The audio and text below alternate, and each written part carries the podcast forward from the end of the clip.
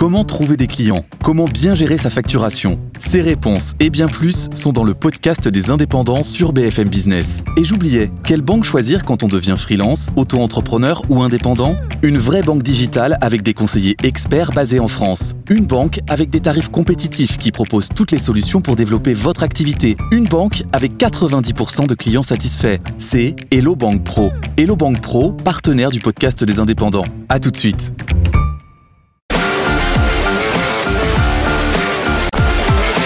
BFM Business, Focus Retail, Noémie Vira. Bonjour à tous, je suis ravie de vous retrouver au programme de notre émission. Cette semaine, les Français vont-ils faire l'impasse sur le chocolat de luxe pour pas qu'on va en parler dans un instant avec Jeanne Guillet, CEO de Marcolini, la haute couture du chocolat.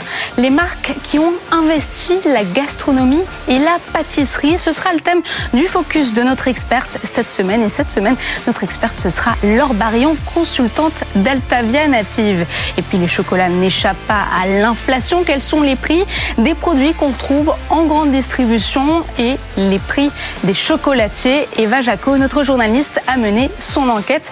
Et enfin, pour finir, peut-on allier chocolat et bien-être? Ce sera le thème de notre start-up cette semaine. On recevra Monique Foy, cofondatrice de Cosmic Dealer, des chocolats inspirés de l'Ayurveda. Mais avant cela, on reçoit notre premier invité. Focus Retail, c'est parti. Focus Retail, l'interview. Autour de ce plateau, j'ai le plaisir euh, d'accueillir Laure Barillon. Bonjour. Bonjour Vous êtes euh, consultant d'Altavia Native et à mes côtés également Jeanne Guillet. Bonjour. Vous êtes euh, CEO de Marcolini qui a reçu le prix du meilleur pâtissier du monde il y a un peu plus de deux ans. Bienvenue sur notre plateau. Alors on le dit souvent, Pierre Marcolini, c'est la haute couture du chocolat. Justement, en parlant de chocolatier haute couture, est-ce que ce chocolat peut être apprécié par tout le monde? Je ne parle pas forcément du prix, mais est-ce que cette haute qualité du chocolat elle peut plaire à tout le monde ou est-ce que c'est un tel niveau que, certains consommateurs ne l'apprécient plus ou pas? Je veux dire qu'on trouve plein de chocolat au lait aujourd'hui. Il faut quand même il faut s'habituer à ce chocolat à fort pourcentage de cacao, euh, bean bar. Est-ce que ce chocolatier de luxe, il est réservé à une élite, à des connaisseurs? Alors non, pas du tout. En fait, on est sur un produit euh, de plaisir, le chocolat. Donc on a des, des, collections qui sont euh, euh, autour de produits type praliné, des truffes, etc. Alors bien sûr, on a toute l'expression des grands crus qui nous permet de, de montrer le, le savoir-faire autour, autour du bean to bar. Mais que ce soit des enfants ou des, ou des connaisseurs, tout le monde va pouvoir trouver des collections qu'ils vont apprécier et savourer. Alors on le rappelle, un bean to bar, c'est de la fève à la tablette. Alors la tablette, elle est à 9 euros pour seulement 9 carrés euh, de chocolat. Comment on explique cette différence par rapport aux produits de grande surface?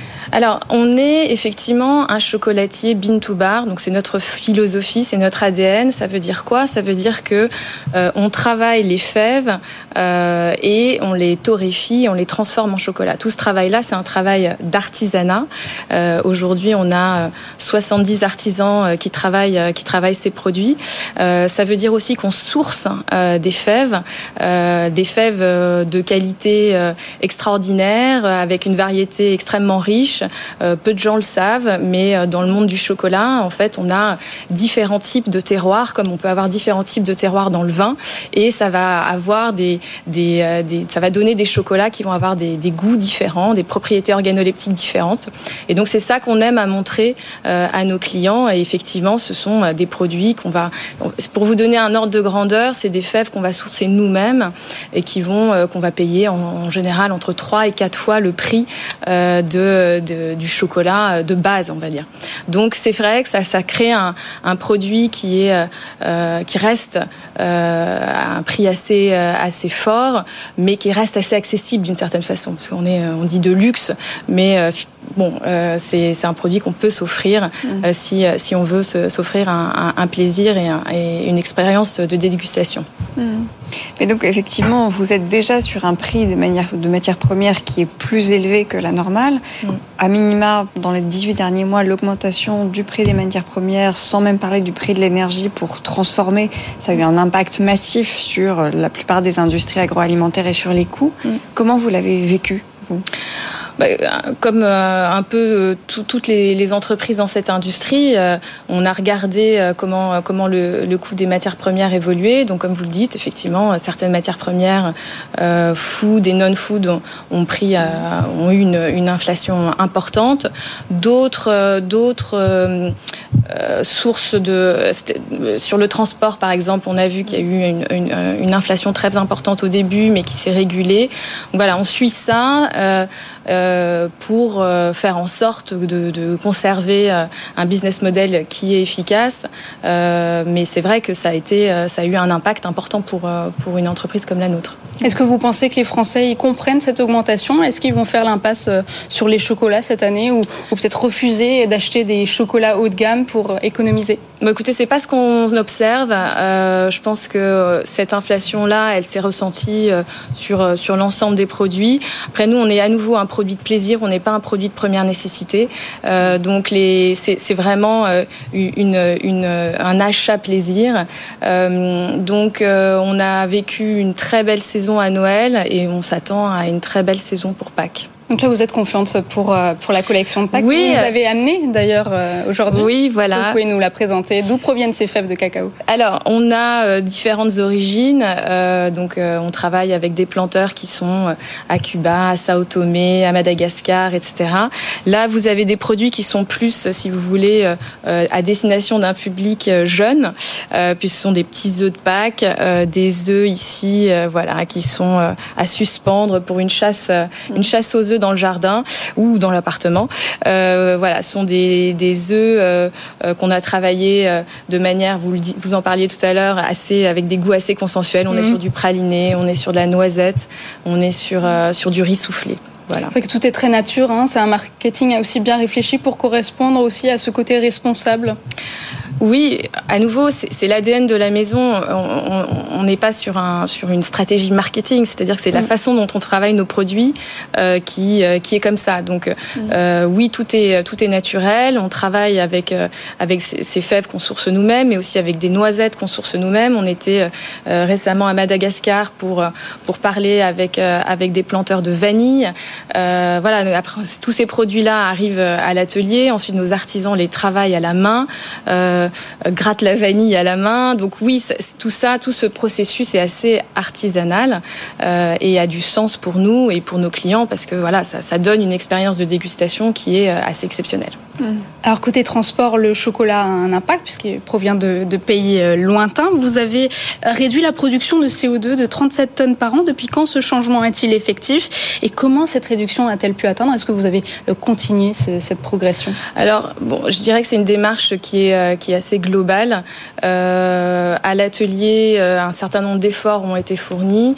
Euh, je vous donne des exemples simples, mais le fait d'avoir installé des panneaux solaires sur sur l'ensemble de, de, notre atelier nous a permis mhm. aussi de, de diminuer, voilà, de diminuer notre notre consommation énergétique, de travailler sur sur des, des, des plans de transport qui soient qui soient durables et, et qui soient voilà qui privilégient évidemment le transport maritime versus du transport aérien, etc., etc.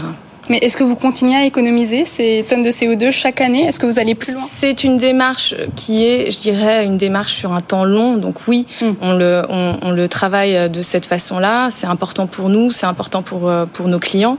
Euh, on est allé euh, relocaliser le sourcing, par exemple, de nos, de nos boîtes euh, pour, pour les faire, les produire au plus hmm. près de l'atelier. Voilà, toute cette démarche-là, c'est, je dirais que c'est un, un travail continu. Je peux pas on ne peut pas se, se, se, dire c'est bon, ça y est, c'est fait. Euh, chaque chaque euh, étape est importante. C'est un travail C'est un travail de voilà de longue haleine. Jeanne Guillet, vous étiez avant CEO des activités asiatiques du chocolatier. Quels sont les potentiels de croissance en Asie? Quels sont les pays les plus concernés? Le Japon, la Chine, la Corée du Sud, Taïwan, Hong Kong. Est-ce que parce que ce sont des pays qui ne sont pas foncièrement consommateurs de chocolat à la base de leur culture, est-ce qu'on peut les éduquer, les amener euh, plus facilement à apprécier ce chocolat haut de gamme?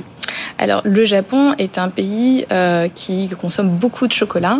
C'est un pays dans lequel... Vous avez ouvert votre première boutique au Japon très tôt, hein, je crois. Voilà, on y est présent depuis une vingtaine d'années, à Tokyo principalement, à Nagoya, et on a, on a des projets d'ouverture dans, dans, ce pays. C'est vrai que c'était un pays qui n'avait pas dans sa culture le, le, goût pour, pour le chocolat, mais qui avait un goût pour à la fois le, les, les, produits sweet, mais et également pour des maisons comme la nôtre avec avec une expérience très fine, très sophistiquée gastronomique. Donc c'est un c'est un pays dans lequel on, s'est implanté très tôt et dans lequel on voit beaucoup de perspectives. on est également présent sur le marché chinois continental, donc dans un certain nombre de, villes, commençant par Shanghai, Pékin et, Chengdu par exemple. Euh, et on regarde euh, d'autres d'autres débouchés en Asie. Vous avez mentionné Taïwan, Hong Kong, ça, fait partie euh, des, zones qui nous intéressent beaucoup, la Corée, Singapour, etc. Donc oui, on est une maison avec une implantation en Asie assez forte parce que on, trouve une clientèle qui a de l'appétit pour ces produits de manière différente, mais ce sont des marchés qui nous intéressent. La maison Marcolini travaille régulièrement avec des artistes, des créateurs, Saint-Laurent, Olympia euh, Letane ou encore Victoria Beckham. Comment se choisissent ces artistes, ces créateurs? Ces collaborations se font-elles d'abord sur euh, les convictions partagées ou plus sur la notoriété euh, du créateur, de l'artiste? Non, c'est alors c'est souvent des, des rencontres, euh, des coups de cœur euh, respectifs, euh, des, des envies. Euh, donc euh, à nouveau, je, je dirais pas que ce sont des, des stratégies très sophistiquées. C'est plutôt vraiment un coup de cœur pour pour une maison, pour un designer, pour un indépendant qu'on va vouloir avec lequel on va vouloir travailler et mettre en valeur son travail d'une façon différente, dans une exécution différente. C'est toujours assez passionnant. Euh, donc euh, voilà, ce sont souvent des, des, des, des, petites maisons ou des maisons qu'on, qu'on, voilà, qui, qui, partagent des mêmes valeurs que, euh, qui nous sont chères. Ouais, ces collaborations entre des marques de différents univers, on en parlera tout à l'heure dans votre focus, Laure Barion. Merci beaucoup, Jeanne Guillet. Je rappelle que vous êtes CEO de Marcolini, donc, qui a réalisé un chiffre d'affaires de 50 millions d'euros. On passe tout de suite au journal du retail avec Eva Jaco. Focus Retail, le journal du retail. En cette période de Pâques, le chocolat n'échappe pas à l'inflation. Tour d'horizon dans les chocolateries et les grandes surfaces avec vous, Eva. Bonjour. Bonjour, Naomi. Mais avant cela, combien dépensent les Français pendant la période de Pâques? Eh bien, nous sommes sur une moyenne d'environ 20 euros par foyer euh, dépensés pour les chocolats de Pâques. À savoir que Pâques reste toujours un temps fort avec Noël et représente un marché de 276 millions d'euros. Euh, cela représente à peu près 8% des ventes de chocolat euh, sur l'année en grande et moyenne surface. Et c'est cette semaine précisément qu'ont eu lieu 40% des ventes des chocolats de Pâques. Est-ce qu'on constate une hausse significative des prix des chocolats en cette période d'inflation? Eh bien, on note euh, une hausse modérée des prix des chocolats euh, de Pâques qui ont augmenté de 5,4% euh, en GMS. En comparaison, les prix des produits de grande consommation, eux, ont, bondi de 13% selon Gilles Rouvière, le secrétaire général du syndicat du chocolat, qui réunit 64 adhérents. En cause, bien sûr, l'augmentation des coûts de production. Les lapins et œufs en chocolat sont composés de matières premières dont les prix ont explosé, notamment le coût du sucre qui a bondi de 76% et le cacao de, euh, soit de 10%, euh, sans oublier bien, bien sûr la poudre de lait ou encore euh, les matières grasses comme le beurre. Le prix des emballages également comme le carton a augmenté de 30% et bien sûr le gaz et l'électricité de 150%. Comment se portent les principaux acteurs de ce marché? Les industriels et les chocolatiers répercutent-ils ces coûts sur leurs produits? Eh bien, on recense euh, en effet des hausses sur le prix des produits euh, de marques nationales comme euh, Lindt, Kinder, Ferrero, C'est moi, qui sont eux les qui représentent 95% du marché en GMS. Mais les industriels prennent en grande partie sur leur marge. Les prix des chocolats de Pâques sont négociés bien en amont, notamment pendant la période de Noël où l'inflation était un peu moins élevée. On note cependant une augmentation d'à peu près 5% sur les prix de certains produits.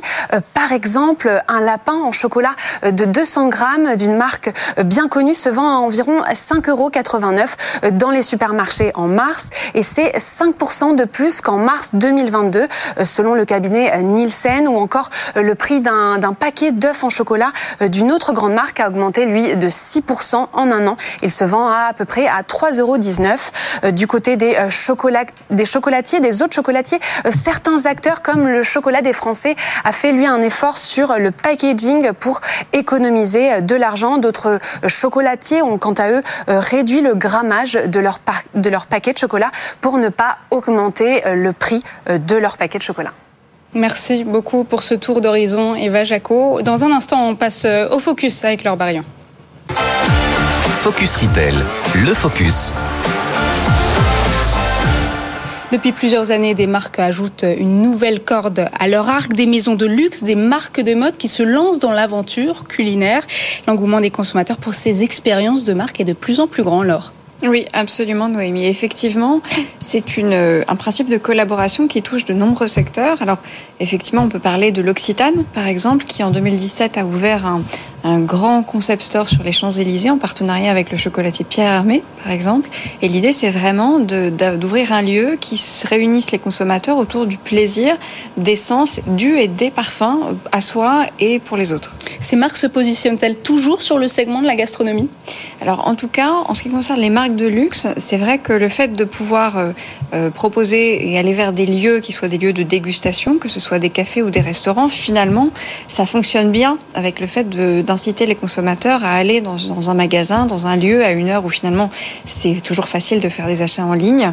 Et l'idée, c'est vraiment de pouvoir proposer une expérience qui soit une expérience complète. Euh, je pense par exemple à, au café de Louis Vuitton, le LV Dream qui a ouvert il y a, il y a quelques temps en partenariat avec le, le, pâtissier chocolatier du Cheval Blanc, donc encore une grande maison. Et là, l'idée, c'est vraiment d'avoir une collection de chocolat estampillé Louis Vuitton, par exemple. Comment on explique cette diversification? Alors, je pense qu'on peut l'expliquer déjà parce qu'effectivement, le maître mot, c'est l'expérience, c'est la question du retail physique et donc d'augmenter euh, toute la richesse de ce qu'on peut venir y faire. Et après, de façon aussi plus prosaïque, il y a aussi le fait que souvent ces maisons qui sont des maisons de luxe investissent des lieux qui sont chers. On parlait de l'avenue Montaigne, on parlait des Champs-Élysées. C'est aussi une façon de mutualiser les coûts et l'exposition. Ça touche tous les univers de luxe? Alors, ça touche beaucoup le luxe, mais ce principe de collaboration, euh, on peut penser à Monoprix, par exemple, il y a quelques années, qui avait été précurseur en lançant des principes de collection de capsules avec des designers art de la table ou art de la maison qu'on attend. Alors, c'est assez, c'est assez citadin, mais c'est vrai que ces collections chez Monoprix, on peut les attendre. Donc, non, dans, ce, dans ce, cet exemple-là, par exemple, c'est plus démocratique ça reste toujours très exclusif. On a pu voir aussi Lidl qui a fait des baskets. Alors bien sûr, il faut distinguer le principe des collaborations et puis le principe des licences, le principe des labels. De toute façon, l'idée, c'est vraiment de remettre au centre une, communauté de valeurs. Donc pour Lidl, ça va être, on va dire, euh, le cool décontracté accessible, là où euh, Vuitton, Montaigne, on va vraiment être sur de l'exclusivité. Lidl qui a aussi euh, fait une mini récemment. Donc là, c'est plus euh, Absolument. haut de gamme. C'est en plus haut de gamme. C'est souvent un principe de monter en gamme de toute façon. Merci Laure Barillon. À suivre tout de suite la start-up, une dealeuse de bien-être. Focus Retail, le pitch des chocolats bien-être. On en parle aujourd'hui avec vous, Monique Foy. Bonjour. Bonjour. Vous êtes euh, cofondatrice de Cosmic Dealer, une start-up euh, fondée en 2020. Vos produits sont basés sur le principe de l'Ayurveda. Vous parlez même de chocolat chakra. Ça veut dire quoi? Il y a une sensation de bien-être une fois qu'on a mangé un carré de chocolat. Tout à fait. Euh, nous, les trois piliers de bien-être qu'on va travailler chez Cosmic Dealer, c'est le moins de sucre, plus de plantes et ce qu'on appelle higher vibes, les vibrations plus hautes, qui fait référence à notre sourcing.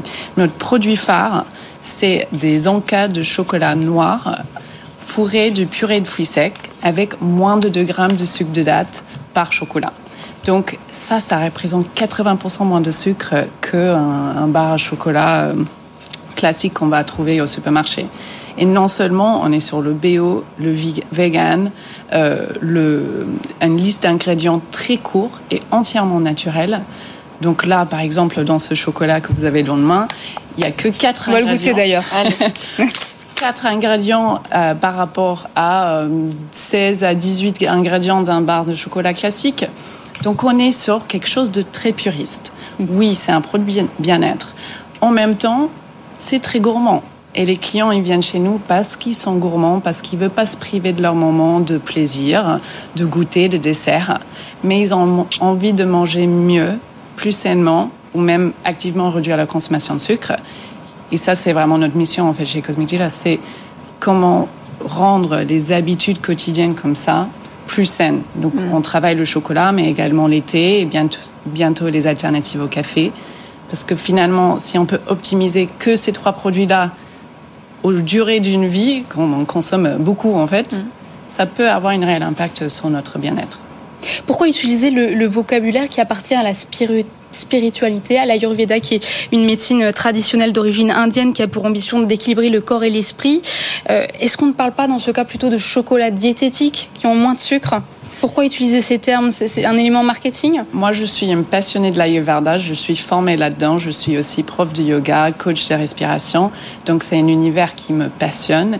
Et je crois fondamentalement ce qu'il faut et ce qui manque dans notre alimentation aujourd'hui, c'est plus de conscience. C'est plus d'intention et donc nous, au lieu de, créer une recette comme ça en disant ok on va on va faire une recette à la base de caramel, nous on a un départ d'intention énergétique. Donc je vais dire mon inspiration pour notre prochaine chocolat, ça va être l'amour. Mm. Comment revendiquer, comment représenter, comment avoir une intention de l'amour à travers une recette? Ben, en fait, le, le couleur de chakra L'amour, c'est du vert, donc je vais chercher un, thé vert, matcha, émeraude, pour représenter ça. Parce que je pense que c'est cette manque de conscience, c'est cette... Euh, qui, qui, nous manque en fait dans l'alimentaire aujourd'hui. On est trop dans l'automatique, on est trop dans l'industriel où on n'y pense pas en fait ce qui est dans notre alimentation. Je viens de goûter, hein. je ne sais pas si vous avez goûté Laure, hein, mais c'est plutôt pas mal. C'est du sucre de date. Combien ça coûte euh, ce, ces, carrés de chocolat? C'est euh, 2,90 euros si on achète sur notre site en vrac. Et si on achète à l'unité en retail, ça va être plutôt vers les 3,40 euros. Et oui, il y a du sucre de date, donc on utilise euh, du sucre non raffiné. Mais c'est moins ça le point. En fait, le point clé, c'est que il y a moins de 2 grammes de sucre de date dans chaque cas. Donc, on peut trouver plein de choses avec du sucre non raffiné, mais si à la fin, il est quand même bourré de sucre, on perd quand même le côté bien-être. Donc nous, ce qu'on revendique, c'est vraiment cette faible tenure en sucre à la fin. Et surtout pas, on ne va pas remplacer ça avec des édulcorants ou les faux sucres artificiels. Hmm. Alors moi, la question qui me vient, c'est que vous parlez de consommation plus consciente, plus responsable, plus bien-être. Et c'est vrai qu'assez spontanément, parfois, on peut aussi se dire, le chocolat, c'est régressif. Le chocolat, c'est Pâques. Le chocolat, c'est trop gras. Mais c'est pour ça qu'on aime ça. Euh, comment vous... Comment vous gérez ça? Nous, ce que on veut vraiment faire, c'est lier quand même le plaisir, le gourmandise. Mm. à quelque chose qui est mieux pour nous. Donc certes, euh, on n'est pas en train de, vendre le, top du top, ça serait du vendre que des fèves de cacao cru et basta. Mm. Mais on sait que le chemin entre le Milka et le mm. fève de cacao cru, il est long. Donc on essaye d'amener quelqu'un euh, sur un chemin en commençant avec quelque chose de plus gourmand qui est quand même des purées de fruits secs ils sont bons, hein, mais ils sont pas du tout mauvais pour la santé. Justement, on a enlevé les additifs, on a enlevé les sucres et les choses artificielles, les conservateurs, etc., euh, pour garder que l'essentiel. Et je pense que voilà, notre clientèle, euh, il, fonctionne aussi gourmande. c'est intéressant parce que c'est du chocolat noir, mais en même temps c'est adouci par, euh, par ces ah, dates et on sent bien euh, aussi le, peanut butter. C'est vrai que je, ne m'attendais pas du tout à ça. Je pensais qu'on sentait beaucoup plus les plantes.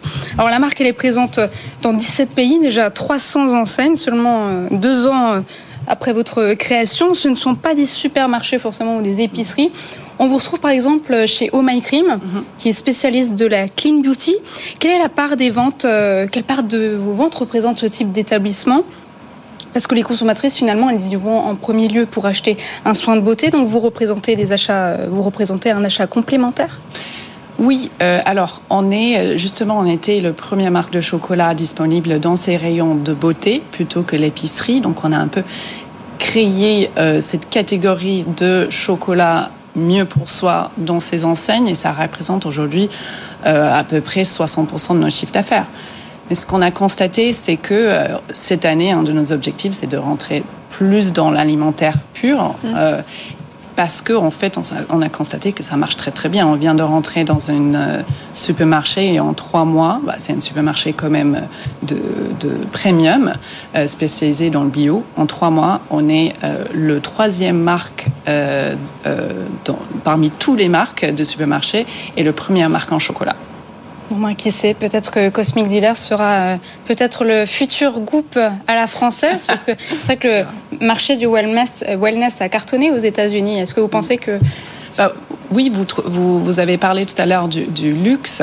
Je mm. pense qu'on est bien conscient, le, bien-être, c'est une forme de nouveau luxe. Euh, et, et on, se réalise tous, surtout depuis le pandémie, que c'est mm-hmm. quelque chose qui est, qui est voilà, faut mettre notre focus dedans, il faut être plus conscient et euh, surtout il faut manger moins de sucre. On rappelle que c'est pas prouvé scientifiquement quand même, mais, mais c'est très bon. Euh, voilà, on peut le goûter. Donc euh, Monique Foy, merci beaucoup. Je rappelle que vous êtes cofondatrice de Cosmic Dealer. On passe tout de suite aux chiffres de la semaine. Focus Retail, le chiffre de la semaine. Les Français aiment l'art de la table, l'or, et ils sont de plus en plus nombreux à vouloir manger sainement. Mais oui, c'est-à-dire qu'en fait, effectivement, 50% des Français, 49%, la moitié, disent qu'aujourd'hui, pour eux, bien manger, c'est avant tout une alimentation équilibrée, et ils placent ce critère devant le plaisir d'essence ou même la convivialité. C'est nouveau cette attention à l'équilibre? Alors ça pourrait paraître euh, tomber sous le sens de se dire bien manger c'est manger équilibré, mais pas tant que ça, puisque effectivement c'est quand même le signe d'une transition dans euh, la façon dont on perçoit le rôle de l'alimentation aujourd'hui. On en a parlé avec, euh, avec Cosmic Dealer tout à l'heure. effectivement, 58% des, des, des Français considèrent qu'un produit de qualité c'est un produit avant tout bon pour la santé, avant même le plaisir gustatif et le goût. Comment on explique cette évolution? Alors je pense qu'on peut l'expliquer déjà parce qu'il y a eu un vrai travail du côté des pouvoirs publics de didactique. On parle, on pense au Nutri-Score, on pense du coup à, euh, l'attrait des Français pour une application comme Yuka. Euh, c'est vrai qu'il y a de plus en plus de, de, de, communication autour de la transparence des produits, de soins à soi, et, et, même on essaye de plus en plus de contrôler son alimentation, comme on contrôle ses pas, comme on contrôle effectivement les calories que l'on que l'on peut euh, à la fois consommer et, et, et on peut aussi dire que le Covid clairement a correspondu à un moment où on s'est beaucoup rétracté sur soi et sans parler de vigilance, en tout cas, on est, on est plus attentif à ce qu'on mange et à comment on mange. Bon, tout ça a un coût, non? Tout ça a presque un double coût, un coût financier évidemment, et en témoignent les initiatives de nombreuses enseignes aujourd'hui de mettre en place des produits, euh, des paniers notamment anti-inflation, y compris sur des produits sains, des produits du quotidien, mais ça a aussi un coût cognitif. Euh, par exemple, aujourd'hui, trois quarts, trois quarts des, des Français entre 25 et 35 ans disent qu'ils ont besoin de plus d'informations pour savoir comment bien manger aujourd'hui pas facile d'allier nourriture saine, écologique et économique. Le plus simple, c'est de cuisiner soi-même, hein, C'est de cuisiner soi-même. Et en tout cas, c'est sûr que c'est la porte ouverte pour les marques pour s'engouffrer dans ce travail de, didactique et d'apprentissage auprès des consommateurs. Merci Laure Barillon de m'avoir euh, accompagné lors de cette euh, émission spéciale PAC. C'est la fin de cette émission. Vous pourrez la retrouver sur le site et l'application BFM Business à écouter en podcast également. Je vous retrouve euh, lundi dans Good Morning Business. Focus Retail, la distribution de demain s'invente aujourd'hui.